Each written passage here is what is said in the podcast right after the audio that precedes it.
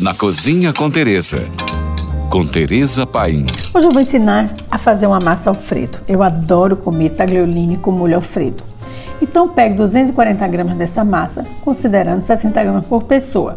100 gramas de manteiga, uma colher de sopa de azeite de oliva, do bom, é claro, 20 folhas de sálvia, sal a gosto, 150 gramas de parmesão faixa azul ralado e uma concha de água do próprio cozimento da massa, pimenta do reino, moída na hora a gosto. Coloque uma panela funda com água para ferver. Quando atingir a ebulição, jogue um punhado de sal grosso e em seguida adicione a massa. Em paralelo, aqueça uma frigideira, junte o azeite e a manteiga. Quando esquentar bem, adicione a sálvia, uma pitada de pimenta do reino e uma pequena pitadinha de sal.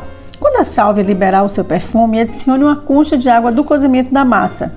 E com a ajuda de uma pinça longa, vá pegando a massa que já deve estar ao dente e jogando diretamente sobre o molho. Não precisa escorrer muito não. Adicione metade do parmesão e mexa fazendo movimentos circulares para a massa absorver o molho e ficar bem cremosa. Sirva com o resto do parmesão por cima. Por hoje é só, mais dicas me siga no Instagram, arroba Tereza Paim. Ou se você tem alguma pergunta, mande para nós. Fique agora com nossa deliciosa programação GFM.